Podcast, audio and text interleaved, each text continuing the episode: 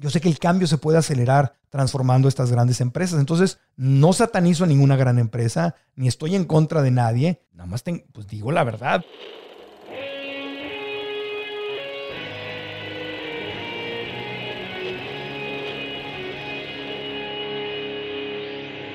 Bienvenidos a Volver al Futuro Podcast, donde platicamos con las mentes que nos impulsan a crear el nuevo paradigma de salud y bienestar. Conducido por Víctor Sadia. Muy buenos días, muy buenas tardes, muy buenas noches. Hoy nos acompaña Marco Antonio Regil. Marco Antonio Regil es un exitoso conferencista internacional, conductor de televisión, influencer, podcaster y activista es un incansable defensor de los derechos de los animales, educador en temas de bienestar financiero y a través de su podcast y cursos genera una comunidad de personas conscientes ante todas las transformaciones necesarias para cambiar nuestra percepción y prácticas de salud. Marco, gracias por estar aquí. Mi querido Víctor, un gusto estar contigo. Pero voy a empezar por un lugar donde normalmente no empiezo, es el tema de la vulnerabilidad. Eh, y dicen que no puedes hablar de vulnerabilidad si no te atreves a ser vulnerable, ¿no? Entonces, confieso, yo hoy empecé un día bastante difícil, este, estresado, unas preocupaciones de chamba, así que ya sabes, te tienen con un feeling así feo. Y, me puse a pensar, ¿no? Cómo, cómo, yo te he visto a ti trabajar y yo, o sea, llevas trabajando en la televisión mucho tiempo. Eh, ahorita llegamos a este podcast antes de empezar a grabar, o sea, con toda la energía que tienes. Y me imagino que tú también tienes muchos días malos en los que, pues, tienes que confrontarte a un público enorme y a través de tu performance, a través de tu actitud, pues estás comunicando algo que por un lado estás creando una nueva emoción y por otro lado también estás eh, a lo mejor en contraposición con una emoción, ¿no? Entonces, ¿cómo es de falso y de auténtico el comunicar con esta verdad y también con estas ganas de ser alegre y feliz que todos necesitamos en la comunicación. Pues mira, yo creo que la vulnerabilidad es un superpoder, por eso me gusta leer tu blog, que está muy bueno, y que llega por correo electrónico, porque siempre te muestras vulnerable. En la vulnerabilidad nos eh, conectamos los seres humanos, porque cuando te, atreves, o sea, ser vulnerable es ser valiente. Hay que ser fuerte para ser vulnerable, pero los débiles piensan que la vulnerabilidad es debilidad. Entonces, siempre que te muestras vulnerable, la gente débil incluso se enoja contigo, hasta te critica, pero es porque se están, obviamente, ya sabemos, espejeando, ¿no? Entonces dice, pues este que me va a enseñar si se le murió la mamá y la lloró años, ¿no? O se le murió el perro y se deprimió, pues ¿qué me va a enseñar, ¿no? Es al contrario, como eh, si un médico dijera, yo me enfermé de tal y tal enfermedad, y por eso sé que, ah, no, pues yo quiero un médico que nunca se haya enfermado. Pues no, en la vulnerabilidad, Oprah lo decía siempre cuando fue a dar su conferencia allá muy conocida en Harvard, yo leí ese documento, y Oprah decía eso, que en la vulnerabilidad está tu, tu superpoder. No lo decía así tal cual, pero era el, el, contenido de su conferencia. Y eso es algo que yo le aprendí a mi mamá desde muy chico. Mi mamá se mostraba siempre muy vulnerable, muy contaba todas las cosas que le salían mal y todas sus tristezas y todos sus errores y la gente se conectaba. La gente te escucha como amigo, ya de corazón a corazón, al mismo nivel, cuando tú les cuentas todo lo mal que has hecho. Entonces, si doy una conferencia de bienestar financiero, les incluyo todos los errores que cometí, todo el dinero que he perdido. Si estoy hablando de una dieta basada en plantas, les cuento todas las enfermedades que me dieron, cómo yo comía súper mal, todos los errores que, que cometí. Si hablo de bienestar emocional, les cuento lo celoso e inseguro y, tóxico que yo mismo era. Siempre empiezo por ahí, de hecho, siempre, siempre cuento el, el problema y creo que la vulnerabilidad abre corazones, porque entonces dices, ah, esta persona me entiende. Eh, Víctor es como yo, Marco es como yo. O sea, si no, o te tienes que quitar lo más rápido posible el, el estereotipo que tenga la gente en su cabeza. ¿no? En mi caso es, ah, pues lo conocí haciendo programas de concurso, un auto, la encuesta dice. Entonces lo primero que yo tengo que hacer es desconectarlos de ahí y pasar a que me vean como Marco, el ser humano, que es exactamente igual que los demás. En los medios de comunicación es un arma de doble filo de alguna manera, ¿no? Porque también esta vulnerabilidad también a veces podría ser explotada, ¿no? Tú platicabas una vez que un productor te pidió que hagas llorar a alguien en la televisión y tú dijiste, si no es espontáneo, no, no lo pienso hacer. Entonces se explota ese, de alguna manera, ese drama y ese amarillismo porque vende, porque te gana likes, pero tal vez también se le quita un grado de, ser genuino y de realmente conectar. ¿Cómo ha sido para ti esa, ese, ese balance? Es que es una línea muy delicada porque obviamente cuando hay lágrimas y hay momentos muy de corazón son preciosos, pero cuando buscas deliberadamente que los haya, es donde ya te pasaste de, la rayita. Entonces, eh, si alguien me entrevista y me va a preguntar de mi mamá, pues lo lógico es que Marco va a llorar porque es el punto más vulnerable que, que tengo, el haberla perdido. Pero una cosa es que salga orgánicamente en una plática y yo como entrevistado lo siento cuando está saliendo como una conversación muy natural a cuando están preparando. Este, ya vieron el promocional desde antes de hacer la entrevista y quieren que te quiebres y llores. Y cuando yo viví eso en la televisión, pues me dio asco y no lo hice y me ocasionó problemas porque nunca me presté para ese, para ese juego. Era un programa de televisión que se llamaba El Gran Musical y donde el productor era un productor muy amarillista que así sabía hacer televisión y quería y me dice, va a venir Alberto Vázquez, la mujer está enferma de cáncer en Acapulco, yo quiero que le pregunte, que le agradezcas que vino, hasta ahí vamos bien, le agradezcas que vino y como un profesional, dice, pero entonces la orquesta va a empezar a tocar una música suavecita y yo quiero que el tipo se quiebre. Ahí es donde ya se fregó el asunto. Es más, la música suavecita, ni para qué me dijo que la iba a poner. ¿Me explico? O sea, tú tocas la música, es normal, claro que pones música para sensibilizar, pero yo quiero que el tipo se quiebre, es, ve a sacar sangre, ¿no? Y eso es lo que no se vale. En cambio, si me hubiera dicho, vamos a, es más, la orquesta va a empezar a tocar una, una, música muy de, muy de corazón y yo quiero que, te comuniques con él de corazón a corazón y que sea, una, sea algo muy abierto, muy sensible, muy hermoso,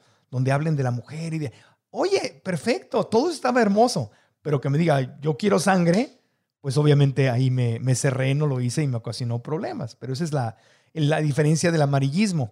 Y sumando lo que dices tú de la vulnerabilidad, sí, o sea, YouTube está lleno este, Facebook, me llama una amiga la semana pasada y me manda una pieza que dice, mira Marco, te están, este, te están aquí eh, este, hablando de ti en, en, Facebook. Y veo y agarran segmentos de momentos donde yo he llorado en, una entrevista o en mi propio podcast o algún lugar y le ponen ahí, este, eh, Marco Antonio Regil sale del closet y llora. Y dices, o sea, esas lágrimas ni siquiera correspondían a ese tema y el término salir del closet sabemos que, que, es, que es bastante eh, feo y que se pueden hablar de, hablar de la preferencia sexual como si eso fuera relevante. O sea, me explico. Son, son un montón de cosas que inventan. Y entonces, claro, cuando tú haces una entrevista y te pones vulnerable, te prestas a que los, los diablillos de la comunicación van a agarrar esos segmentos, van a tergiversar la historia, van a inventar que eres lo que sea. Y como, como en mi caso, que esa es una historia, bueno, que llevan 15 años preguntándome por qué. Porque es como lo único que pueden querer encontrar es, ah, es soltero, entonces es gay. Y si fuera gay no tendría nada malo, ¿no? Pero, pero, me explico, o sea, es, es, buscar la sangre y ahí es donde cuando te abres y eres vulnerable tienes que estar preparado porque va a haber gente allá afuera malintencionada que puede usar eso en tu contra y normalmente lo va a usar en tu contra. Eso me preocupa muchísimo, Marco, porque eh, hoy Mira, tú eres un perfil público y eres famoso y hoy en día con las redes mucha gente también es muy famoso y está muy expuesto y queremos usar esos lugares para conectar, ser vulnerables, ser verdaderos y al mismo tiempo la artificialidad del medio, por un lado, la musiquita, el maquillaje, eh, si quieres hacerle más show a eso, por un lado. Y por otro lado, esta crítica constante de que van a, van a, they're going to weaponize, ¿no? O sea, van a usar esa vulnerabilidad en tu contra y, y hace una cultura donde realmente la vulnerabilidad no solamente es de débiles, también es de pendejos. O sea, también es como de, güey, o sea, ¿qué haces? Te estás poniendo un lugar y, y, al mismo tiempo es lo más verdadero que puedes hacer. Sí. Entonces, sí, sí yo te veo como un gran legitimizador de la vulnerabilidad a nivel cultural, como precisamente cambiar la percepción de lo que es, sabiendo que estamos con décadas, si no es que siglos de un condicionamiento de que los hombres no lloran y, la heterosexualidad y todos los tabús que tenemos que nadie quiere tocar de la muerte, del dinero, del sexo, de la política, del género, de la raza, todo. De del estado civil, de la soltería. O sea, estamos en un país tan cerrado que si eres soltero tienes que ser gay. Y no tiene nada de malo ni ser gay ni estar soltero. Pero aparte que este, no, tiene que ir junto con pegado. ¿Y qué les importa? O sea, en Europa no te, en Francia no te dirían, ah, este, este, este soltero maduro, entonces ya sabes lo que sigue esa frase, ¿no? Sí, sí. No, no, y, y ah, es esa, y es si eres blanco, si eres de otro color, si eres rico, si eres pobre, si eres, o sea, y entonces como que quieres ser abierto, quieres ser mm. vulnerable, quieres mostrarte que no te quieres seguir etiquetando con esas cosas, y al mismo tiempo que haces eso, se te viene de regreso todo. Entonces es un dilema muy cañón. Entonces, ¿Cómo, ¿Cómo ha sido para ti? ¿No? Porque eres muy público, pero también me refiero que en, tu, en tus vidas privadas, en tus comunidades, también cultivas eso desde otro lugar sin también querer cambiar el mundo a través de las redes sociales y poco a poco ir cambiando la cultura. O no sé cómo ha sido. Sí, es así. O sea, uno tiene que entender que, por ejemplo, si yo quiero ser panadero, pues me voy a llenar la ropa de harina, ¿verdad? O sea, entonces a lo mejor preferiría no llenarme de harina la ropa, pero va a pasar. Entonces, si yo me muestro vulnerable y la vulnerabilidad es una de mis herramientas de comunicación, porque sé que desde ahí puedo tocar el corazón de la mayor parte de la gente que está dispuesta y quiere cambiar, pues yo sé que es la harina, es que alguien va a tomar ese segmento porque es público y ahora, uf, ahora en redes sociales pues es súper fácil. Eh, lo va a tomar y lo va, lo va a usar mal, pero pues ahora sí que como decía la abuela, mijito, hay un Dios y ahí se verán, ahí se verán o, el karma o en lo que quieras creer. No, puedo, no puedo dejar de hacerlo porque entonces si lo dejo de hacer, entonces tendría, permitiría que el miedo me maneje, que el miedo me detenga y esa no es la fórmula del éxito y de la felicidad. Y ese es un componente que al que además complementa la vulnerabilidad, la, comedia, ¿no? El reírte, el terminar con un chiste. Y tú tienes eso de una manera, eh, yo ya lo siento como muy natural, pero ¿cuánto, ¿cuánto de ti viene esa de cómo generas el humor? ¿Cómo vives, e, cómo te tratas a ti con humor y por lo tanto puedes comunicar con humor con tanta naturalidad? Claro, pues porque, porque sé reírme de mí mismo. Mi mamá era así y aparte crecí en la frontera viendo yo crecí en Tijuana, entonces yo veía tele en inglés cuando no había tele en español. O sea, el canal, el único canal local en español entraba a las 3 de la tarde y ponían La Zulianita, que era una novela venezolana, y luego ya, porque el, famoso canal de las estrellas ni siquiera llegaba, entonces ni siquiera llegaba la televisión nacional de nuestro país, de México. Entonces era un canal local, el canal 12, que eran puras repeticiones, y un canal chiquito que pues no era cool verlo, me explico. Yo después trabajé ahí en ese canal 12, pero pues era un canal como muy para adultos, ¿no? Entonces yo veía televisión en inglés y una de las grandes ventajas que adquirí desde muy pequeño al ser fronterizo es que la tele en inglés siempre ha tenido eso siempre el, humor estadounidense de reírte de ti, el humor inglés de reírte de ti. Entonces yo veía a un montón de comediantes y series donde reírse de, los conductores de televisión. Entonces yo aprendí eso de, de, los medios de comunicación en inglés, donde reírte de ti era una herramienta muy común y me encantó. Entonces, por ejemplo, volviendo al mismo, a lo mismo, cada, vez que llevan 15 años preguntándome lo mismo, entonces ya mejor les contesto con humor y les digo, digo, discúlpame, Marco, que eres gay. Le digo, digo, ay, discúlpame no poder satisfacer tu fantasía sexual, pero no. O sea, tienes la yo sé que tienes la fantasía de que lo sea, pero no, no soy.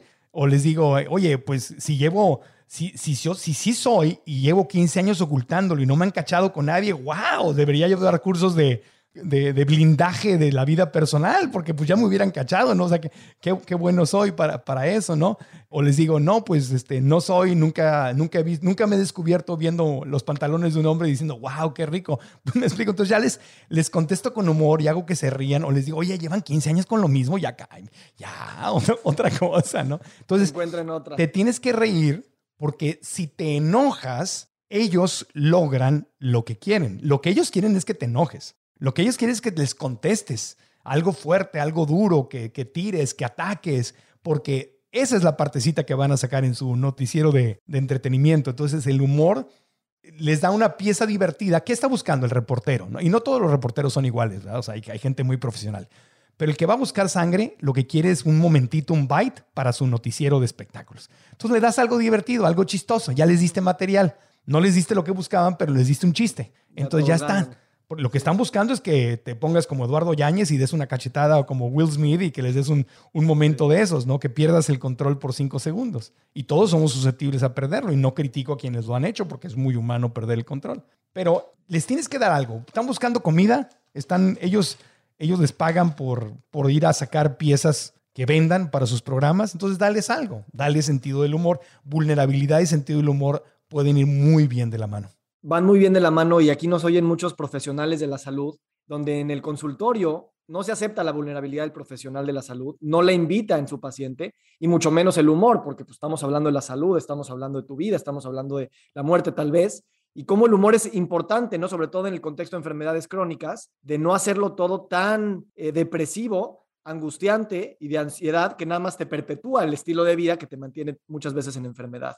Tú has entrevistado a muchos profesionales de la salud más allá de, sus herramientas de comunicación, ¿cómo te imaginas que en un consultorio ellos pueden tener mayor impacto a través de estas, de estas eh, vulnerabilidades o humor o este tipo de cosas eh, o tal vez hasta en el contexto de tu propia enfermedad, con los, no, no tu enfermedad, de tu viaje de salud, cómo eh, has tenido profesionales de la salud de distintas personalidades que te han acompañado de una o peor forma. Pues fina, al final del día la comunicación es comunicación y las reglas de la comunicación son las mismas. Entonces, cuando un profesional de la salud o un vendedor o un abogado o sea quien sea te escucha y te sientes escuchado, ese es el regalo más grande que le podemos dar a cualquier ser humano, a tu esposa, a tus hijos, a, a tus alumnos, clientes, lo que sea, seas lo que sea. Entonces, cuando tú sientes que tu médico te escucha, entonces estás en confianza. yo este año me, da risa porque le digo, hablando del humor y la vulnerabilidad, les dije a mis amigos, este año que me hice mi examen de sangre, me tocó como, el, como entender que ya tengo 52 años porque mi médico general me mandó a hacerme, me mandó con el urólogo, el, el, este, el de la rodilla, el, todos los, con los especialistas, este, cosa que no me había tocado antes, ¿no? Entonces hice el recorrido de las siete casas, ¿no? Entonces vi la enorme diferencia entre un médico especialista y otro. Para unos es como que pum, pum, ni leyeron tu expediente, no saben con quién están hablando. O sea, te sientas y te hacen preguntas que dices, oye, pero eso me lo preguntaste en la encuesta tres veces. O sea, ni lo leíste. Es claro que no me lo leíste, porque lo, lo, contesté en una encuesta en internet, se lo, me lo volvió a preguntar el, el, médico que te ve antes de que llegue el médico estrella y te pasó un reporte y tú no tuviste tiempo ni, ni de leerlo. Entonces, te sientes ahí muy desconectado y sientes mucha desconfianza, porque no sé, yo sé que el médico no sabe con quién está hablando. En cambio, el que sabe y que te está entrevistando y te escucha y se sienta y te da, o sea, hay médicos que ni te voltean a ver a los ojos, que tú llegas al consultorio y están viendo tu expediente y agarran y hablan y todo, y, el, cruce con los ojos es bien poquito. Entonces no te escuchan y no hay, no hay, no hay una conexión.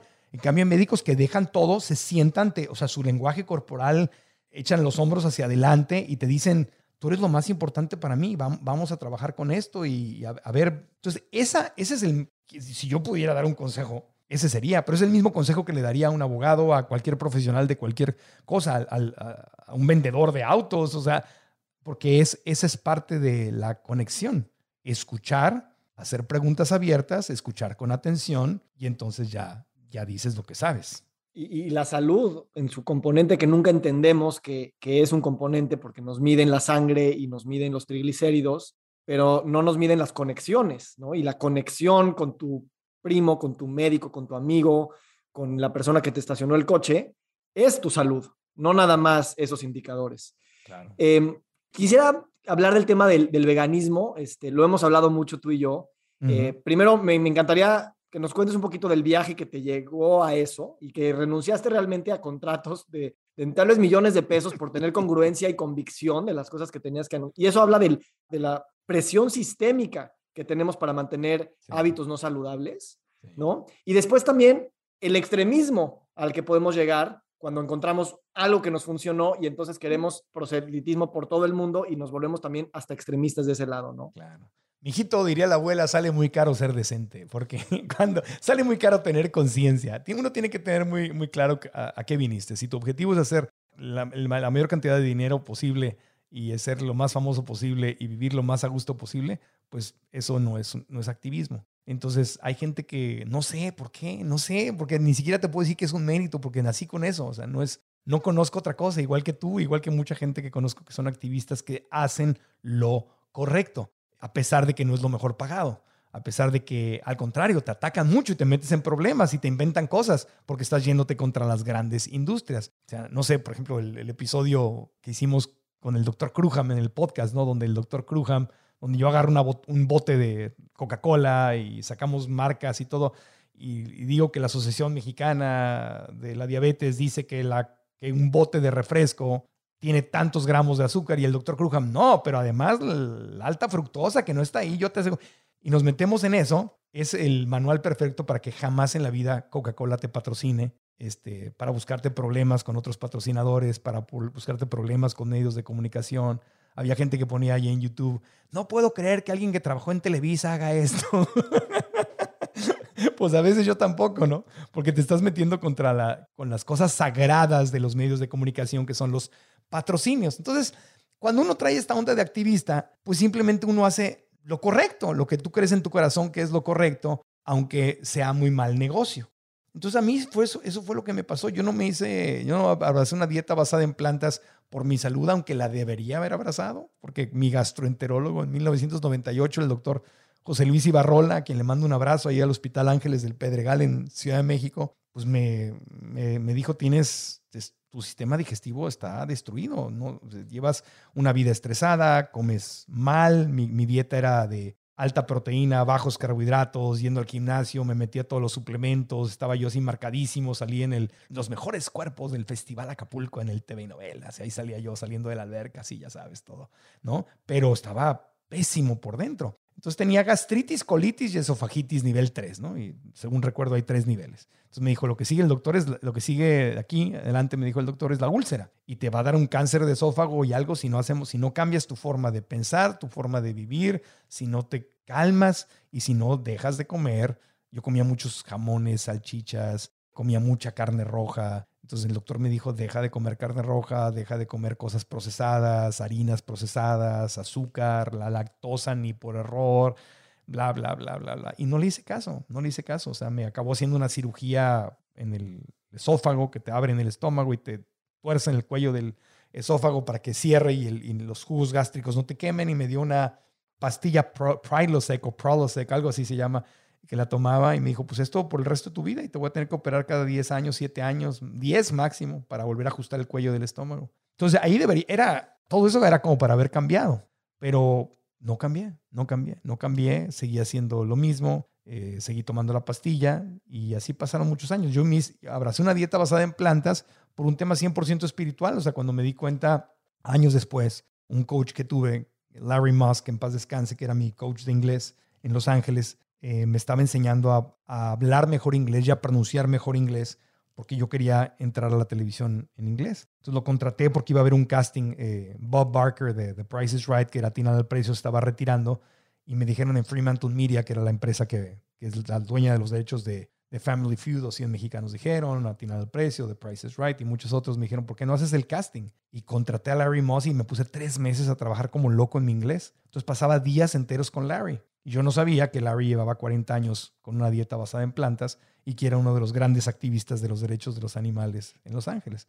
Entonces Larry me empezó a, en las clases, me empezó a sutilmente a meter material de conciencia del planeta, de los animales, de la salud. Y, y, entre los artículos y cosas que leíamos para corregir mi inglés, me metí información que me impactaba y yo al final le decía, wow, Larry, ¿es this true? ¿Es verdad esto? Y me decía, oh, era, hablaba, era, era Larry tenía 72 años, un tipo delgado, alto, eh, judío, inteligentísimo, compasivo y, muy buen vendedor. Entonces, cuando yo le decía, oye, ¿es esto, esto es verdad? No crees que se agarraba y decía, ah, de aquí soy, ahora me voy. No, decía, oh, yeah, Marco, it's, it's horrible, it's true, it's, but let's move on to the next lesson. Así como que, yo ¡Ah! quería más, un buen vendedor. Y entonces ya después me, me, platicaba, ya después en el corte a comer o algo, ya me platicaba y me empezó a recomendar documentales. Y entonces cuando vi la enorme crueldad, cuando vi la, la crueldad con la que trataban a los animales, a mí conmigo resonó mucho porque yo de chiquito traía traumas de la crucifixión de Cristo, pues crecí católico ahí en Por Coyoacán y mi mamá me llevaba a las iglesias de Coyoacán que están en muchos lugares de América Latina, son iguales, esas como coloniales, churriguerescas, no sé, que, están los cristos con las pelucas y las coronas de espinas, pero reales, ¿no? Y un manto color púrpura y la cruz y todo, y pasaban a la imagen esta de Cristo, la, paseaban por la iglesia y, las luces tétricas y todo. Entonces yo estaba traumado con la crucifixión y el, y el Via Crucis, ¿no? Y mi mamá me contaba la tortura. Entonces yo tenía alucinaciones de eso, tenía pesadillas cuando me dio una vez cuando se calienta, perdón, ¿cómo se llama? Este, que se te quema normalmente las, las, eh, el cerebro y por la alta temperatura. ¿Cómo se llama esta? Mm, es una hay muchos niños con discapacidad así en Teletón justamente. Se, me, se, me, está yendo ahorita el nombre. Pero bueno, me dio, esta, me dio hasta alta temperatura, paré en el hospital, me metieron en hielos porque estaba yo alucinando y, y me tenían que bajar la temperatura si no me iba a, a quedar, a dañar, a, a mí iba a quedar una discapacidad. Eh, estuve a horas de que me diera porque si no me hubieran llevado a mi mamá al pediatra. El pediatra no me hubiera mandado al hospital y no me hubieran metido en hielo, si me hubieran controlado la, temperatura, pues el cerebro se me hubiera dañado para siempre. Entonces uno alucina despierto y yo alucinaba con que no le haga nada a Diosito, que no, le están mamá, lo están lastimando, por favor, salve. Entonces imagínate el trauma que se me quedó a mí con el tema de la tortura. Entonces yo cada vez que veía tortura a esclavos, fueran los indígenas, fueran los, las películas de africanos que se traían a Estados Unidos a explotarlos, o los indígenas mexicanos o guatemaltecos o peruanos, yo siempre que veía tortura y esclavitud era, oh, hasta la fecha no, no puedo, me duele, lloro con eso. Es cuando veo historia, meningitis, perdón, meningitis tenía. Entonces cuando veo la tortura, veo a los cerditos, a las gallinas, a las vaquitas y veo todo lo que les hacen, pues ¿con qué crees que lo conecté? Con Diosito, con el Via Crucis, con lo mismo que me había impresionado. Entonces dije yo, ah, lo mismo que le hicieron a Cristo le hacen a todos los animales. Y por eso para mí fue un tema espiritual y dije, y, yo, soy parte de esto y yo anuncio además marcas de estas y las promuevo y me sentí horrible y dije, ahí fue mi cambio, fue un cambio 100% espiritual. Entonces, aunque al animal que yo debería haber cuidado era a mí hace años atrás y debería haber dejado de comer lácteos y carne y cosas procesadas, lo hice por ayudarle a los otros animales. Lo hice por, lo, por entonces ya lo, lo, dije, dejé de hacer campañas, dejé de anunciar comida rápida, dejé, y empezaron los problemas con, en la televisión porque pues, son los patrocinadores. Entonces hasta la fecha, o sea, el año pasado me ofrecieron programas, uno incluso que yo ya había hecho antes, y pues es horrible tener que decir que no, porque dicen, oye, venga, pero tienes que anunciar lo que te digamos, nada de restricciones. No, pues no puedo. Y es horrible ver a alguien más haciendo un programa que tú hiciste y perdiéndote de algo que amas porque amo la televisión porque no voy a salir a anunciar gancitos o pan blanco bimbo o Coca-Cola. O sea, no voy a salir a hacer eso. Entonces, sale, sí, sí, a veces lo, digo de broma, ¿no? Les puedo, les puedo decir en tres pasos cómo crear una carrera en televisión y luego autosabotearla. Paso uno, hazte vegano. Paso dos, diles que te hiciste vegano, porque hay gente que lo hace y, y lo tiene como un secreto guardadísimo. Paso tres, niégate a mencionar marcas de comida chatarra. Son los tres pasos para sabotear una carrera en televisión. Sí, y al mismo tiempo son los tres pasos para eventualmente hacer el cuarto y crear la nueva televisión, ¿no? Crear el nuevo paradigma. Y yo creo, gracias por compartirlo, porque eh, yo creo que todos como pacientes, como profesionales de la salud, como empresarios mismos que estamos vendiendo estas marcas o servicios que no son muy favorecientes para el medio ambiente, para los animales, para los humanos, y que nos estamos confrontando con estas dilemas existenciales literalmente que si seguimos haciendo las cosas como las estamos haciendo, ya vimos la dirección a la que vamos, incluidos los que venden estas marcas. Entonces, por un lado, lo has hecho de una manera muy respetuosa porque tendrías mucha razón de ser para decir, no, es que ustedes son los malos y, vamos a hacer la guerra contra ustedes. Y al mismo tiempo es como, ok, ¿cómo cada quien va agarrando su propia conciencia? Que me encanta que dices que es un viaje espiritual, porque claro, involucra todas las áreas de nuestra vida, no nada más tu dieta, no nada más, este, ¿no? Y ahí es donde le veo mucha esperanza cuando estamos hablando de cambiar paradigmas, porque es un viaje espiritual. Entonces, si haces una campaña política, si, si abres un negocio o cierras tu negocio porque no es el más sustentable, si cambias tu estilo de vida, si llevas a tu mamá al médico para que pase lo que sea, son todas las áreas las que están unidas para estos cambios. Y eso se me hace muy poderoso para cambiar el paradigma, porque si no, sí habrá algunos que se salen del sistema y otros que se quedan porque el sistema es demasiado fuerte. Sí, sí, sí. Y, y satanizar a nadie no sirve porque yo te digo algo, de la gente más educada, más fregona, más admirable que he conocido, por, ejemplo, por ejemplo, fue como trabajé con McDonald's. O sea, la gente que trabaja en McDonald's, todos eran los dueños de los restaurantes, los concesionarios y el presidente de McDonald's México y su familia y todos eran gente de primerísimo nivel. Es más, todavía sigo, Eduardo se llamaba, el, todavía sigo en contacto con él, o sea, somos amigos. Ya no trabajé en el McDonald's, yo ya no anuncio McDonald's, pero somos amigos, seguimos, o sea, no tengo nada en contra de ellos. Lo que cada quien hace su mejor esfuerzo con la información que tiene en el momento en que está. Entonces, ¿quién soy yo para juzgar? Si yo lo anuncié y ahora me iluminé, ah, ahora voy a satanizar a los que no han visto lo que yo vi o los, o los que no tienen el valor de aventarse y renunciar a cierta cantidad de dinero para para hacer lo que está en sus corazones, porque todos están de acuerdo en sus corazones. Nadie me ha dicho, hoy está bien que torturemos a los animales, hoy está bien que devastemos las selvas, hoy está bien que, que la gente consuma este, cosas cancerígenas. Nadie dice eso. Lo que pasa es que todos, tengo un gran amigo que acaba de renunciar hace un año eh, a una de las empresas más grandes de comida, de esas que piensas, empresas grandes de comida y te vienen a la mente, es una de esas. Y escaló hasta llegar a irse a vivir a Suiza con un sueldazo y todo. Y me decía, decía Marco, yo soy, yo soy el lado oscuro, yo soy el que viajo por América Latina viendo a ver, así me decía, qué mierda de ingredientes le metemos a los productos que cuesten más baratos y que sean más adictivos. Eso hago yo. Yo soy, yo soy la estrella negra, yo soy Darth Vader. Y nos reíamos, decía. Y me decía, pero tengo que mantener a mi familia. Llegó un punto en que ya no pudo y se salió. Y renunció, estando ya en Suiza, en los puestos más altos y todo, y dijo, se preparó financieramente y renunció y ahora hace otra cosa. Y no es vegano, y no es un santo, ni es activista, pero dijo, ya no puedo. Y no te digo que esa haya sido la única razón por la que renunció, fueron varias, pero no se sentía bien con esa dinámica del gran corporativo. Dijo, yo voy, yo voy por mi lado y ahora yo decido con quién trabajo y, y no importa que gane menos, ahora sí soy experto en invertir y está en la bolsa y hace cosas, le buscó por otro lado. Entonces, hay gente maravillosa que trabaja en estos corporativos y yo no los satanizo, al contrario, cuando yo estoy al, contrario de mucho, hay mucho veganito radical que les mando abrazos con cariño también, porque igual tampoco los satanizo a ellos, pero yo soy muy práctico. A mí sí, por ejemplo, Sigma Alimentos, ¿no? Que es food, salchichas, jamones. Ahorita lanzaron Better Balance, Better Balance, que es una eh, empresa basada en plantas con, y están haciendo salchichas y jamones con ingredientes excelentes. Un muy querido amigo, Jorge Gómez Matuk, está trabajando con ellos y me dijo, oye, me está llamando Sigma, ¿cómo? Pero ese es el día. Le digo, no, al contrario, amigo, de verdad. Le digo, sí, métete ahí, imagínate qué hermoso crear el cambio desde adentro y qué padre que una empresa de ese tamaño esté viendo hacia adentro y diciendo, vamos a cambiar, en lugar de pelearse con el cambio, que esté adaptándose. El hijo es maravilloso. Aparte, el cambio que tú puedes hacer desde allá adentro es, es increíble. Ya está trabajando con ellos y te digo una cosa, si yo, yo haría un acuerdo con ellos para, para trabajar y con orgullo anunciaría su marca, porque yo sé que yo sé que el cambio se puede acelerar transformando estas grandes empresas. Entonces, no satanizo a ninguna gran empresa, ni estoy en contra de nadie.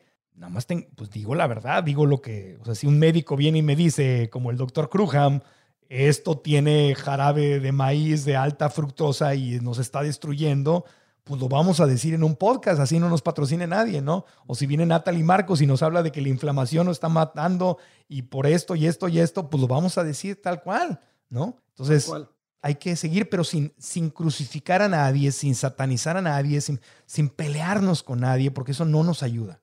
Gracias por decirlo, porque estas historias de saltar al vacío, de yo renuncio al contrato millonario, yo renuncio al puesto en Suiza, es como para todos los que queremos cambiar el paradigma, tenemos que saltar nosotros sin paracaídas y como dices, ver qué va a pasar después, porque no hay nada en tu sistema, en tu, en tu concepción de quién eres, que eso va a funcionar, pero ya no puedes, ya no puedes con esa contradicción. Entonces hay que contar mucho estas historias, porque sí son héroes, no porque, no porque huyen de los villanos, sino porque están tratando de ir a un ideal mayor, aún sin saber qué significa, cómo, cómo llegaré ahí o si me quedaré solo, ¿no? Y eso que dices de las empresas, desde adentro, claro, porque es no, los que criticamos a las empresas muchas veces como el sarcasmo de no, seguro lo hace por marketing o lo hace porque pues es, el trend y no se quieren quedar fuera. Pues puede ser, pero sea lo que sea, desde ahí va a venir la fuerza para cambiar el consumo de la empresa, ¿no? Sí, me decía esta Chantal Chalita, que es una blogger muy conocida, sí, súper, no es vegana, no es vegana, pero súper, súper pro planeta y todo, yo la quiero muchísimo. Y ella trabaja en Sonora o trabajaba o trabaja o asesora a la gente de Sonora Grill, ¿no? Que es este cadena de restaurantes super carnívoros de México. Y me dijo, voy a meter la hamburguesa vegana, la Beyond Meat, ¿no? Este, le dije, wow, Chantal, ¿me lo juras? Sí, dice. Y la metió, y le hicieron caso a la chava después de meses y meses de decirle, y, algunos, algunos se reían de ella, otros decían, sí, pero pues la gente que quiere eso no va a venir aquí. No, tú métele, vas a ver. Y la meten y la hamburguesa es un trancazo y, y funciona. Y me dice, Marco, a ver cuándo vienes al Sonora Grill a, me dijo en medio, pues estábamos, estábamos con la pandemia, ¿no? Me dice, vente a comer una hamburguesa. Claro que sí. O sea, yo no he ido, pero cualquier día voy, me como la Beyond Meat en Sonora Grill y digo, aquí estoy y, y, muestro la foto. Y varios veganos se van a rasgar las vestiduras y van a decir, ¿qué hace Marco? Se metió al infierno. No, porque cuando Sonora Grill mete la hamburguesa vegana de la marca que sea y la distribuye en todo México, es el equivalente a abrir no sé cuántos restaurantes veganos en todo el país, ¿no? Y le está llegando un mercado al que le queremos llegar. Entonces yo soy muy práctico. Yo, yo, yo estoy por, transformación y no estoy en contra de nadie. En un Teletón me agarran los de Su Carne, que es un patrocinador de, de, Teletón, que son de Sonora, ¿no? Este, Sonora es muy carnívoro. Yo viví en Sonora mucho tiempo. Y agarran y me dice, me dice, venga para acá, vamos a tomarnos una foto aquí. le digo, oiga, pero yo soy vegano. Yo usted sabe que yo hablo, que yo le digo a la gente que no coma carne. Sí, dice, pero me cae bien, venga para acá. Y, se tomó una foto, me toman con, todo el equipo de su carne y la vaquita ahí. Y yo diciéndole a la vaquita, te voy a salvar, vaquita, te voy a, delante del dueño. Y todos muertos de la risa. Entonces, no tiene por qué ser un pleito o agresiones. Y yo creo que ellos también lo sienten, porque si no, no me dirían, ven y tómate una foto. Es reírnos de nuestras propias contradicciones y eso es lo, el primer signo de que estamos cobrando cierta distancia ah, de nuestra identidad y que se puede abrir una nueva posibilidad. Ya tú elegirás si sigues o no. Un tema que quería hablar contigo que está relacionado, que es a nivel sistémico, o sea, tú le hablas a un público muy grande, sabemos la, la separación de las clases sociales que tenemos en México. ¿Cómo reconcilias esta alta discrepancia que tenemos de los grandes problemas de salud que están hechas por estas fuerzas que de alguna manera, más bien, el viaje de bienestar a veces se percibe como algo elitista, ¿no? Como tú tienes la posibilidad de comprar orgánico o lo que tú quieras. ¿Cómo reconciliar esto para no, no echar nada más las culpas al sistema, porque nos podemos quedar ahí, no echarle nada más la culpa a los individuos porque son glotones y flojos y no tienen fuerza de voluntad, y hacer empoderamiento a todos los niveles, importando y sin importar cuánto dinero tienes? Sí, tienes razón, es verdad. Hace una semana comía con eh, TK Pillen, que es el dueño de, y creador de Veggie Grill, que es la cadena de comida vegana eh, semi rápida más grande de Estados Unidos. Y estábamos ahí en el Veggie Grill aquí del segundo, en Los Ángeles, y me decía TK, él es, él es eh, de familia de la India. Entonces me decía, Marco, ¿cómo le hacemos para tocar el mercado latino? Porque acaban de lanzar otra empresa que se llama Más Veggies y es como como burritos y tacos a la mexicana, pero también plant-based, ¿no? Yo soy inversionista de, de, esas empresas. Entonces estamos, digo, menor, no crean que un porcentaje chiquito, no se emocionen, no crean que, que Marco es multimillonario, pero, pero sí invierto en esas em, empresas. Eh, entonces me decía, Marco, ¿cómo le llegamos al, al mercado latino? Le dije, pues es que, es que tienes que comunicarte diferente, porque obviamente eh, el mercado vegano o plant-based se siente como que es para la gente blanca de Santa Mónica o de Malibu o de, o de Beverly Hills o de, Bel, Air, ¿no? Entonces no le estamos hablando, no le estás hablando al latino.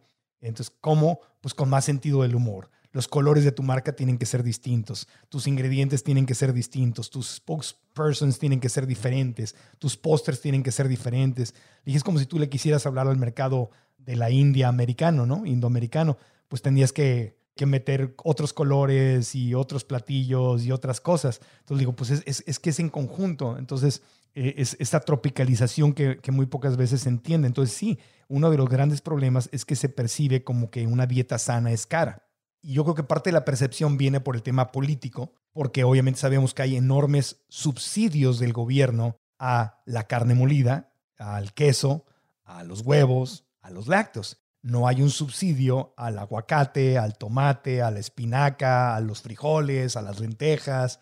No hay. Entonces, obviamente, cuando votamos como ciudadanos, tenemos que traer estos temas a la mesa. Cuando conocemos a los candidatos, pues yo sé que igual no es lo más cool o no está tan de moda, pero decirle, oiga, ¿cuál es el plan en cuanto a la alimentación? ¿Cuál es el, o sea, el, no ahorita me acuerdo el, nombre, pero el mayor o, o alcalde de Nueva York es el primer alcalde vegano que hay, ¿no? Y el cuate está hablando de llevar desayunos escolares basados en plantas, de subirle al nivel de, acceso que la gente más humilde puede tener por las... O sea, tenemos que hablar con los políticos de eso, tenemos que tomar en cuenta cuando votamos cuál es su política en cuanto a eso.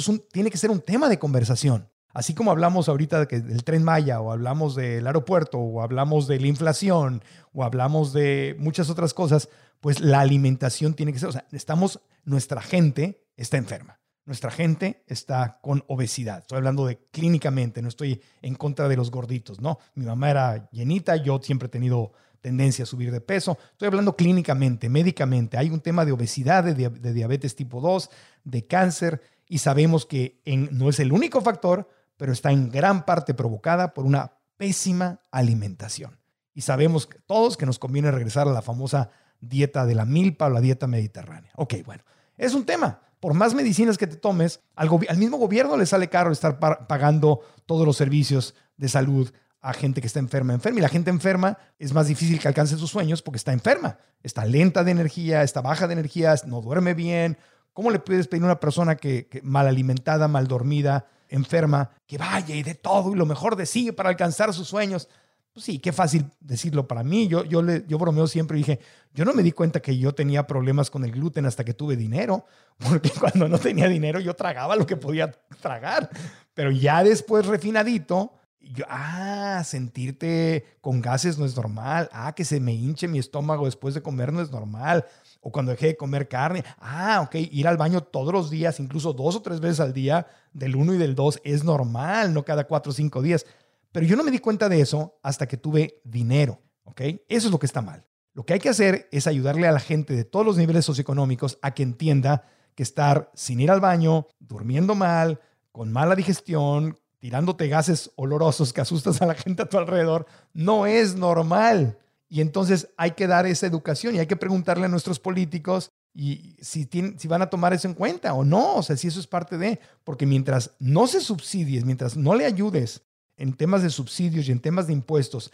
al consumidor y a la empresa para que produzcan y consuman cosas más sanas, entonces difícilmente vamos a cambiar a nivel masivo. Entonces, y claro, quitarnos los mitos, ¿verdad? Claro que comerte una hamburguesa Beyond Meat en Sonora Grill, pues va a ser caro, va a ser más barata que la, hamburguesa de carne, o, por lo menos va a ser el mismo precio, pero va a ser más caro que comer frijoles y lentejas. Entonces, por eso a mí el tema de la dieta de la milpa es muy bueno. Dice, que comer sano es muy caro, pues sí, si quieres comer estilo carnívoro, ¿no? Sustitutos de carne, sustituto de pescado, sustituto de pollo, alimentos procesados, importados que vienen de Estados Unidos. Sí, pero la dieta de la milpa no es más cara. O sea, ah, no, pero es que así se come en los pueblos. Sí, pues en los pueblos se come más sano. Y ese es parte del problema, que esta aspiración que tenemos a hacer, a comer como en las grandes ciudades, de hecho nos saca de nuestra salud. Entonces, yo creo que ahí está el tema, es cuidar el tema político, porque el tema político va de la mano de la salud, cuidar el tema de la educación, eh, qué le estamos enseñando a nuestros hijos y educar con el ejemplo, ser nosotros la muestra de. Eh, estamos llenos de contradicciones. A mí me tocó, por ejemplo, ir a un tour a una institución a la que respeto y admiro mucho, al Hospital St. Jude's, ¿no? que está en Memphis, Tennessee, ahí cerquita de donde está la casa de Elvis Presley, ¿no? O sea, es, es el tour y me llevan en St. Jude's y me enseñan y me dicen, y es, tecnológicamente increíble. Entre el niño, le hacen una prueba, suben inmediatamente al laboratorio, le ponen nombre y apellido al cáncer y le dan un tratamiento específico. Es una maravilla. Maravilla, maravilla. Y mis respetos, cariño, me quito el sombrero con ellos. Pero bajamos al lobby y ¿qué había en el lobby? Domino's Pizza, salchichas, tocinos, este, lo más sano que había era, era ahí una cafetería, creo que había un Starbucks que por, lo menos tenía lechita de almendra, o, ¿no? pero todo lo que había era puros embutidos, puras carnes, puras, todo frito.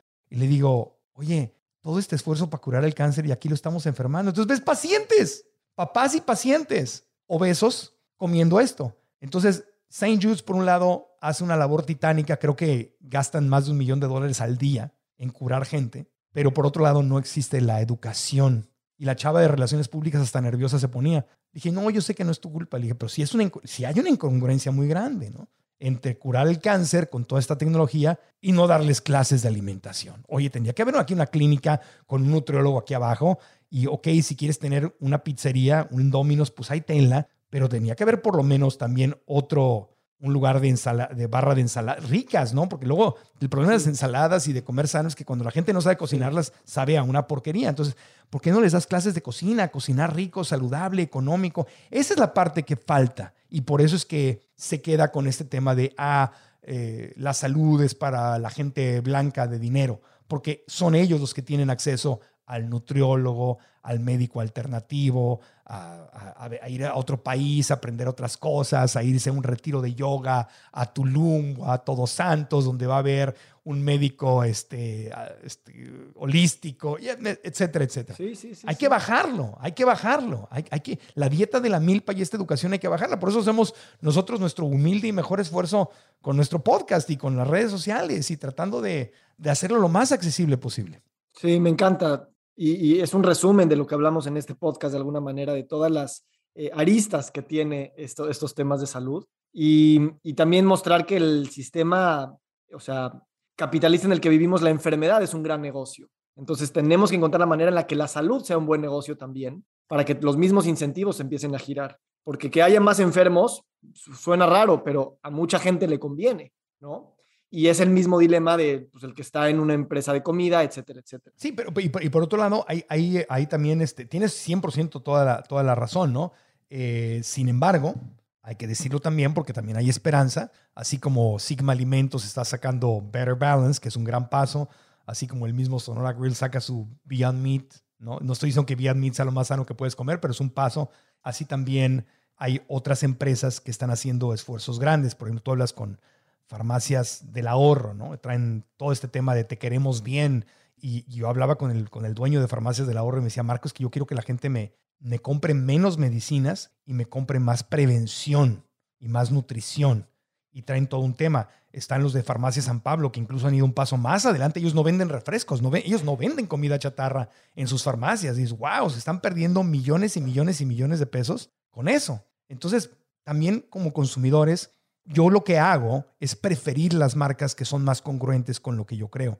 Entonces, si yo sé que Farmacia San Pablo, por ejemplo, está haciendo un esfuerzo enorme por ser limpios y congruentes y que eso les cuesta dinero, y lo entiendo porque a mí me cuesta dinero no anunciar marcas de esas, a ellos les cuesta dinero no vender papas fritas y refrescos en sus farmacias, pues voy a patrocinar esa farmacia. En cambio, me voy a otras farmacias y claramente la salud no es su prioridad. Venden maquillaje, desodorantes, sándwiches de jamón con queso, 20 mil cosas. Entonces, ¿a qué marca quieres apoyar? A la que se le está jugando contra sus números por quererte ofrecer algo mejor o a la gran cadena que no tiene gran conciencia y que te está vendiendo cosas que te enferman. O sea, desde mi punto de vista debería estar prohibido que en una farmacia se vendieran cosas que deterioran la salud, pero ese es ya otro tema. y ahí es donde la política entra, ¿no? Sí, pero todas luces se muestra como el, el nuevo paradigma, como sea que se conciba hacia este lugar de bienestar, todos tenemos que sacrificar algo de dinero, ¿no? O porque nos cuesta más caro algo o porque estamos dejando de elegir algo más barato, para que algún día eso también nos, nos reditúe en dinero. No significa irnos a un mundo hippie espiritual, ¿no? No, no, no. Y, y, yo creo que eso es algo importante de pensar, ¿no? Porque casi, casi como que hay que comprar con nuestro dinero el nuevo paradigma, de una manera u otra, a nivel país, empresa o individuo. Sí, y saber que se transfiere el dinero. A mí la gente me dice, pero es que de qué va a vivir la gente en el, banco, el campo que cría vacas y no sé qué tal. Digo, número uno, los cambios son paulatinos y no es que de mañana ya no, ya no, ya se cayó el, los, los, los, ganaderos, ya no pueden hacer dinero. No, pues ¿qué hacen? Pues venden frijoles, siembran frijoles y lentejas y otras. Y es la tierra, es la tierra y hasta más, hasta en forma más efectiva se puede hacer. O sea, puede haber, o sea, la gente no deja de comer. Dejas de comer carne, vas a comer lentejas. Dejas de comer este, cosas procesadas, vas a comer aguacate. O sea, siempre va a haber algo más que consumir. Sí, por esto esta, esta interconexión, eh, yo te veo que tienes una gran relación con los animales, con tus perros, y, esta interacción con todos los ecosistemas vivos, eh, de, de, interdependencia y de sentirnos que somos lo mismo, no nada más que somos buenos amigos y nos necesitamos, sino que realmente afecto, afecto un jardín, me estoy afectando a mí, afecto un animal, me estoy afectando a mí. Y esa es la espiritualidad de la que hablábamos, hacia dónde podemos caminar, ¿no? Yo creo que el futuro, al menos cada vez me queda más claro que se tiene que, que ser una combinación como de toda la tecnología y los beneficios de la industrialización y, y, WhatsApp y todo lo que tú quieras, y al mismo tiempo este, este sentido de pertenencia de, la vida en la tierra, en el espíritu de, de, lo que somos. Este, aunque no lo podamos definir o aunque cada religión le ponga otro nombre, pero es esa sensación tú y yo somos uno, ya sabes, y creo que eso es algo súper poderoso para generar creatividad hacia los nuevos sistemas, ¿no? Sí, sí, sí. E, es, es, lo, es lo que dices, estamos todos conectados y ya no es por el planeta o por... Eh, mira, al planeta no le va a pasar nada. O sea, si nosotros nos extinguimos es lo mejor que le puede pasar al planeta. El planeta va, si le dimos todavía un margen, se va a recuperar y va a florecer. Y si se acaba el planeta, pues acaba el planeta y hay otros miles de millones de planetas y los científicos ya están hablando, los astrofísicos ya están hablando de los, de los metaversos, ¿no? del universo dentro del universo y qué hay detrás de los hoyos negros. O sea, no pasa nada. Si nosotros nos extinguimos, extinguimos y dañamos este planeta, realmente en, el, en la figura del universo no pasa nada. Nos pasa a nosotros. Sea, en mi vida sí me pasa. En, la, película del universo entero no pasa nada. Es un accidente más, parte del, no sé, no soy Dios, no puedo decir qué pasa, ¿no? Pero a mí sí me pasa. Entonces, estamos interconectados. Entonces, cuando es, come mejor, no es por el planeta o por los animales, es por ti. Es por ti.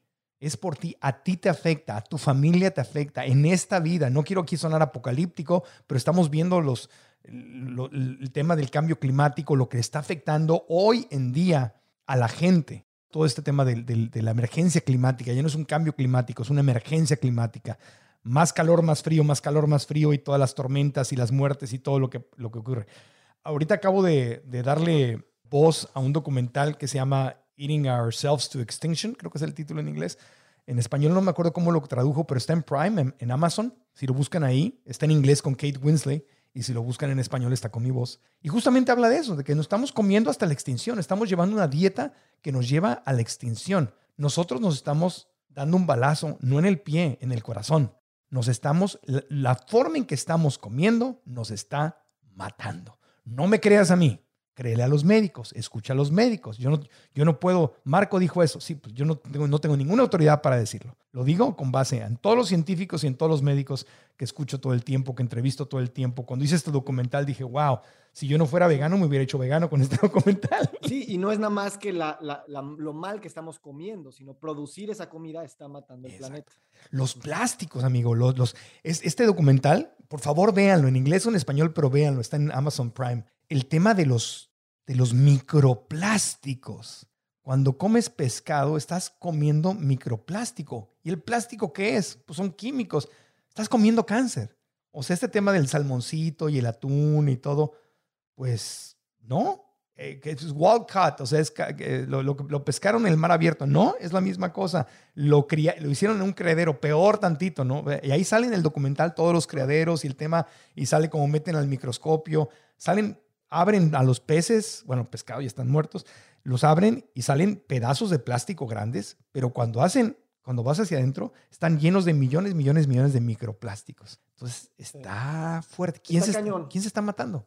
Sí, por eso sí, sí tenemos que transmitir esto con, con, mucho humor y un poquito de sarcasmo y un poquito de, para, para no, porque ves esa serie, me imagino tú cuando la estabas narrando, es como, no puedo dormir, ya sabes, o me da mucha ansiedad y pues, pues vamos a echar un pescadito, ¿no? Para, para, para, ya sabes, alimenta lo mismo la ansiedad. Sí, es verdad. Sí, yo, yo salí impactado porque obviamente estuvimos un día y medio grabándolo y pues, pues, vi todo el documental porque le estoy dando voz y lo veía varias veces porque hay que hacer varias veces la misma, la misma toma para que la voz quede exactamente en el lugar correcto. Entonces se cuenta que me, que me grabé el documental y dije, si yo no llevara ya 14 años sin comer animales, con este documental dejaría de comerlos, pero en este caso no por los animales, porque este documental no habla del sufrimiento de los animales. Este documental habla del daño que nos estamos haciendo los seres humanos, con la dieta que llevamos, la forma de producir, con la, con la forma de consumir. Entonces, si no tomamos conciencia, pues nos vamos a extinguir. O sea, nos, nos estamos llevando nosotros mismos a la extinción. Entonces aquí no necesitamos que venga un meteoro y le pegue a la Tierra como a los dinosaurios o que lleguen los jinetes del apocalipsis con los castigos y nosotros solitos nos estamos dando en la torre. A mí me tranquiliza ese tono, o sea, ese tono como, pues si, no jala, pues ya habrá otros miles de planetas. Sí, porque si no es demasiado en serio y demasiado y me da disonancia cognitiva. Y si no es como, bueno, pues si no actuamos a, a tiempo, no yo y mi familia, sino yo como humanidad, pues, pues ni modo, ahí nos vamos. Es, así de sencillo. A mí no me conviene comer plástico. A mí no me conviene comerme las hormonas. A mí no me conviene comerme pesticidas. A mí no me conviene estar estresado, no dormir bien. A mí, a mí no me conviene estar con comida chatarra. A mí no me conviene nada de eso porque tengo 52 años y yo veo la enorme diferencia de una noche que duermo bien y hago yoga o medito y como sin azúcar y alimentos enteros. Del, al día siguiente, un día de hacerlo, noto la claridad en mi mente, mi energía, mi felicidad, la noto. Y al revés, no duermo bien, eh, no hice ejercicio, comí cosas veganas, pero con azúcar, porque hay chatarra vegana también. mucha. mucha chatarra vegana. Y hago todo eso mal y al día siguiente me siento triste, deprimido, ya no hago lo que iba a hacer, ya me da flojera, me quedé encerrado, me deprimo, lloro. Yo lo veo. Entonces, no me creas a mí, no le creas al documental, no le creas a nadie. Haz un experimento, sé, sé un científico con tu propia vida. Pero hazlo, pero documentalo. Documentalo. No, no, ay, pues que me siento, pero ¿por qué te sientes mejor? ¿O por qué te sientes peor? ¿Por qué? ¿Por qué? Ya, o sea, entonces yo soy siempre de esa línea. No me creas, no le creas a nadie. Practícalo, pero documenta. Documenta para que te quede claro. Así como documentas tu mercadotecnia, nosotros somos mercadotecnia digital, nosotros sabemos qué anuncio funciona, qué anuncio no funciona, dónde hay conversión, dónde no hay conversión. No es, ay, pues este anuncio me cae bien, se ve más bonito. No, no, no, no, no. Le metí tanto dinero, produjo tanto, la gente conectó, no conectó, por qué sí, por qué no, etcétera. O sea, ve tus números.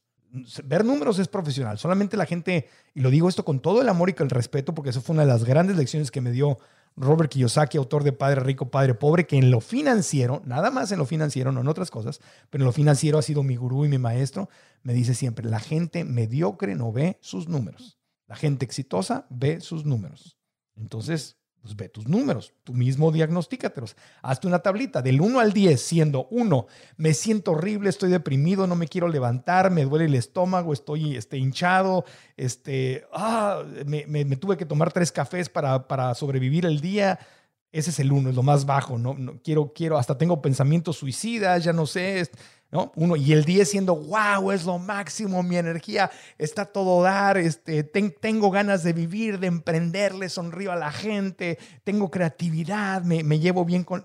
Ese es el 10, ¿no? En medio hay muchos niveles. Entonces, haz tu escala del 1 al 10 y nada más califica al final de tu día, del 1 al 10, con base en tu escala, cómo te sentiste. Y luego saca un promedio. Y luego empieza a ver cómo comiste, cómo dormiste, qué conversaciones tuviste, cuando utilizaste tus redes sociales, qué veías en las redes sociales. O sea, documenta con números para que veas tu realidad. Sé un científico con tu salud y con tu espiritualidad y con tu calidad de vida y con tu felicidad. Eso es lo que más me encanta porque el feedback es inmediato, automático y no hay lugar a dudas cuando lo haces. Entonces, gracias por, por dárnoslo de esa manera, Marco. Eh, para ir cerrando, eh, hemos hablado mucho de, de, estar en la carretera, being on the road, caminar, manejar, conocer y ser un poco nómadas, ¿no? Y de repente, ¿qué significa para ti estar en la carretera? ¿Y, dónde estás en la carretera de tu vida ahorita? moviéndote, hacia dónde vas, eh, y no tanto el destino, sino la manera en la que quieres avanzar. Una muy buena pregunta, amigo, porque estoy en una etapa de soltar, soltar, soltar, soltar, soltar.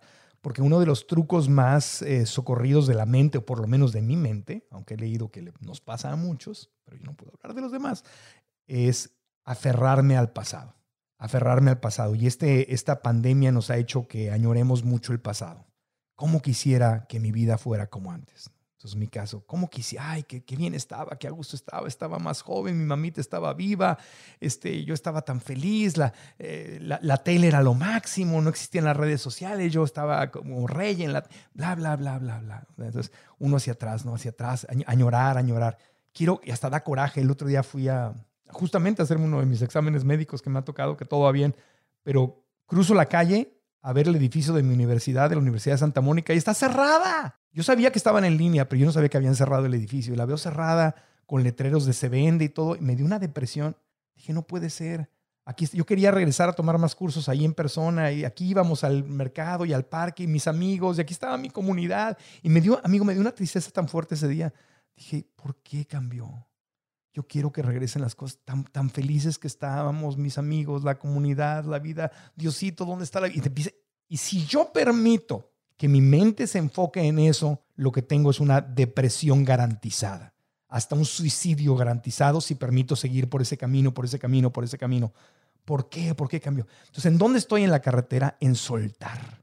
En esto que nos enseña tanto la meditación, el yoga, el budismo, el hinduismo, cualquier, cualquier línea espiritual, este, no tanto religiosa, sino más mística, ¿no? La cabala, todo esto. Soltar, aprender a soltar, decir gracias por lo que viví, gracias por las lecciones, las extraño y me encantaban. Claro que me encantaba de niño ver mi casa llena con mis primos y mis abuelitos vivos y esas navidades. Gracias, pero tengo que soltar, porque eso ya no existe. Y si yo sigo enojado, queriendo regresar al pasado, lo único que me voy a provocar es una depresión y no estoy viendo las posibilidades que tengo aquí, hoy en el presente. Pueden haber cosas maravillosas también aquí, pero no las voy a ver porque estoy aferrado al pasado y estoy asumiendo que el pasado era mejor y estoy enojado porque el pasado ya se fue. Entonces es soltar, soltar, soltar y hay que respirar y ahí es donde el agradecimiento es una herramienta tan poderosa porque el agradecimiento te trae al presente y te hace que valores lo que hoy sí tienes. Entonces agradecer y agradecer y agradecer por las cositas más sencillas y más simples. Entonces a lo mejor extraño a mis, abuelitos, a lo mejor, pero ¿sabes qué? Yo no conocía a Víctor Sadia, yo no conocía al doctor Crujam, yo no conocía a Natalie Marcos, no conocía a, Marcela Sandoval, no conocía, no, no podía expresarme. En esos tiempos, cuando hacía 100 mexicanos dijeron y atinan al precio, no tenía yo un podcast y no, me podía, no podía hablar con la libertad que, que, hablo. Porque fíjate, es muy, la mente es muy chistosa. Recuerdo solo lo bueno. No recuerdo los corajes y las broncas que tenía con los jefes y con todo lo que en ese tiempo me parecía ah, desagradable y que me quería liberar. La mente cae en un truco de todo en el pasado estaba mejor y lo que aquí está no existe. Entonces tengo que agradecer, agradecer y agradecer y agradecer lo que está en el presente. Y cuando empiezo a agradecer, empiezo a sentir calma dentro de mí, paz dentro de mí y desde aquí puedo, puedo descubrir las nuevas posibilidades.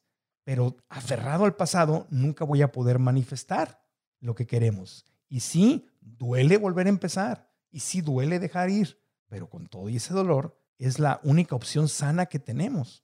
Y una vez más, no me creas. Aférrate al pasado y documenta cómo te sientes. Yo te puedo decir, cuando me aferro al pasado, me siento triste, deprimido, se va mi creatividad, como mal, no hago ejercicio, me dan ganas de morirme. Así literalmente. Porque ¿para qué estoy vivo si ya todos se fueron? Y ya todo lo que yo quería se fue. Cuando empiezo a agradecer y vengo al presente, me dan ganas de vivir. Y viene mi creatividad. Y me dan ganas de ir al gimnasio, y me dan ganas de comer mejor, y me dan ganas de hacer un podcast, y de dar una conferencia, o de co-crear un documental, o de, de jugar. Porque Dios, es decir, Diosito, si aquí estoy, quiere decir que algo tengo que hacer, ¿no? O sea, si no me, si no me he ido, pues algo tengo que hacer. ¿Qué tal si vengo al presente, agradezco y me abro a ver qué es lo que está hoy y aquí? Entonces ahí estoy en esa carretera, amigo, dejando ir, dejando ir, dejando ir y haciendo una, con una intención de descubrir esa nueva carretera, a qué pueblitos o poblaciones o caminos o veredas o montañas o mares me puede llevar a descubrir. Pero si, me, si paro mi automóvil, si paro mi van y me quedo, es que la ciudad anterior estaba más bonita, nunca voy a poder avanzar a descubrir lo que sigue en esa carretera. Qué hermoso, Marco. Gracias por decirlo desde este lugar.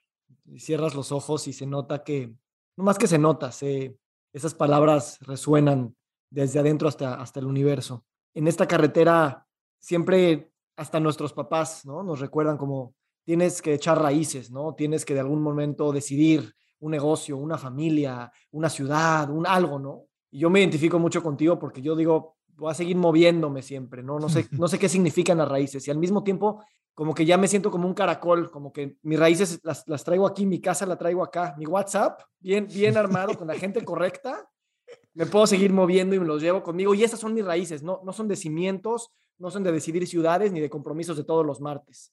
¿Cómo sientes tú esta, estas ganas de desapego, nomadismo y viaje y soltando el pasado y al mismo tiempo fortaleciendo esta conexión que, pues bueno, hasta, hasta la acepción es algo como muy sólido, ¿no? Pero a lo mejor no es algo muy sólido, simplemente es algo muy cierto que, que llevamos con nosotros. Es una adrenalina muy interesante, obviamente lleva una dosis de miedo, pero el miedo en una dosis determinada puede ayudar, porque entonces te hace como despertar y abrir los ojos. Si el miedo ya es tanto que te domina y te controla y te hace que no te muevas, entonces ahí ya nos pasamos de las rayas, con el miedo nos está deteniendo. Pero un poquito de miedo es sano, poquito de nervios es sano. Y el tema es enfocarnos en eh, ilusionarnos. O sea, sentir esa ilusión que sentíamos cuando éramos niños, adolescentes, de qué más hay, qué más hay, qué más hay. Porque en este mismo mundo que estamos viviendo, hay gente más joven que nosotros que sí tiene esa ilusión. Entonces está todo en la mente. Entonces, en este mundo, ¿qué es lo que te ilusiona? Entonces, si te ilusiona, yo he encontrado eh, este, que ir a, por ejemplo, metas que me pongo cada año. Por lo menos ir a dos lugares nuevos. Por lo menos. Normalmente voy a más. Así sea un pueblito a una hora aquí de, tu casa en Los Ángeles o así sea agarrando un avión y yéndome al otro lado del mundo. Entonces, conocer lugares nuevos, pueblitos nuevos, me encanta. Ciudades nuevas, me encanta. Eh, ir a clases, estar aprendiendo algo, eso me encanta, eso me, eso me sirve, me ilusiona. Ahora que ya se reabrió el mundo físico y que ya estamos yendo otra vez poco a poco a cosas físicas, estoy, tengo una sed enorme como mucha gente de, de comunidad. Entonces, si mi universidad ya cerró, pues tengo que buscarme otra universidad. Si mi universidad de Santa Mónica y la comunidad que yo tenía ahí ya, ya cerró y los que estudiaban ahí se fueron a otro lado, pues voy a inscribirme a una nueva universidad y a otro curso y a ver de dónde saco una nueva, una nueva comunidad. Entonces busca, una vez más, documenta qué son las cosas que a ti te hacen feliz. por ejemplo, a mí también, ok, conocer un lugar nuevo, reconectarme y buscar una nueva comunidad eh, en el lugar donde vivo, una comunidad espiritual, etcétera, etcétera. Pero aprender algo nuevo, practicar algo nuevo, es, es muy bueno. Pero, por ejemplo, yoga. Para mí hacer yoga, no estoy diciendo que es para todos, ¿no? Cada quien hace lo que quiera. Pero para mí el yoga, lo que ocurre en el tapete y cómo me siento fuera del tapete, era para mí una de mis bases. Y por alguna causa, por X y por Y, llevaba cinco años de no hacerlo. Entre dos y cacho de la pandemia y que se murió mi mamá y me deprimí y todo. Y fui a mi primera clase de yoga en grupo hace un par de días. Me sentí tan bien dije, ¿cómo me he ausentado de esto? ¿Cómo me he ausentado de esto si esto era parte de, lo, de, la clave de lo que me mantenía vivo y feliz. Y sentí mi cuerpo y dormí como no dormía en, en mucho tiempo. Y dije, wow, pues ya este, tengo. Entonces, ese es el momento de regresar. Regresar cualquier cosa que hayas abandonado con la pandemia o con el fallecimiento de alguien o con la pérdida de un trabajo o con la muerte de un sueño o de una realidad que tenías, dejemos el pasado, soltemos, soltemos, soltemos, soltemos y regresemos a hacer cosas nuevas o que ya hacíamos pero en una nueva presentación en el aquí y ahora, porque a lo mejor el estudio de yoga al que yo iba ya lo cerraron. pues tengo que ir a uno nuevo la Universidad de Santa Mónica está cerrada, pues tengo que ir a una nueva. Mi mamita ya no está, pues tengo que encontrar nuevas este, figuras ¿no? que me recuerden y con que yo pueda vivir ese, ese amor, una tía, una, una amiga, etc. ese es el tema, reinventarse. Es, este tema de la resurrección, ¿verdad? De volver a nacer, de volver a nacer, de volver a nacer, es, es doloroso, pero es, es que si no haces eso te desmoronas.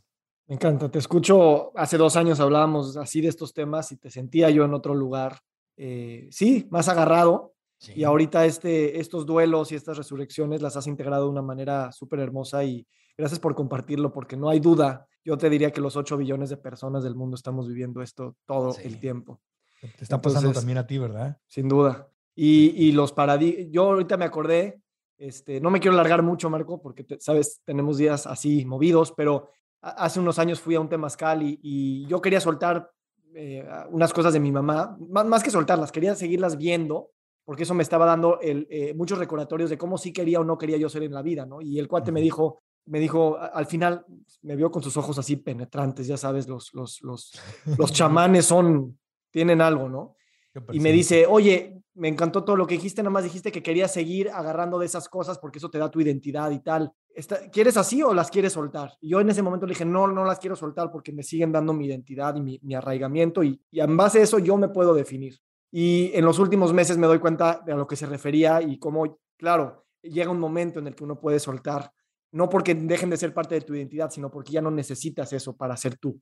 Y entonces ya vienes a proponer al mundo desde otro lugar, con eso, con ese bagaje, pero no con esa necesidad de siempre anclarte a una relación, a un familiar, a una cosa, ¿no? Entonces, este, pues gracias por espejearlo, Marco. Y gracias por hablar de estas, hablamos de mil temas y si te das cuenta, es este mismo tema de cómo cómo estarnos repensando como individuos, como sociedad, como planeta, para, para vivir en el mayor bienestar con la definición que cada quien le queramos dar. Y a mí me gusta mucho tu definición, me gusta tu congruencia y te agradezco tu apertura, tu vulnerabilidad. Me iluminaste el día, me transformaste mi, pues sí, mi presencia hoy y seguiré con esta energía Víctor, te agradezco mucho. Nos espejeamos, como tú dices, y yo te, hablando de gratitud, de verdad que, se lo he dicho a muchos de mis amigos, conocerte a ti y a todo lo que está pegado a ti. muchos de los médicos que vienen ahora a mi podcast, todos pues, los conocimos justamente por ti. Es una de las cosas que más agradezco en los últimos meses o últimos años de mi vida. O sea, hay, hay una, sí, sí hay posibilidades de nuevos amigos, de nuevas relaciones, de nuevos, de nuevos futuros, de nuevas exploraciones. Así que te agradezco mucho que seas quien eres, te agradezco tu tu blog semanal que llega. Te agradezco, te agradezco en especial el donde hablaste de, del tema de Dios, de la duda, de la duda de Dios y de cómo y de cómo volvernos también escépticos es como otra religión, ¿verdad? O sea, si no lo han leído ese blog, léanlo. Eh, está, está muy bueno y te lo agradezco porque, porque me aportas también mucho y, festejo y ser tu amigo y estar aquí presente y le mando un abrazo a toda la gente que te sigue y te escucha. Marco, muchísimas gracias y seguiremos aquí co-creando. Eh, en conjunto, en lo individual y pues imprimiendo esperanza en todo. Gracias. quiero mucho. Igualmente, abrazos.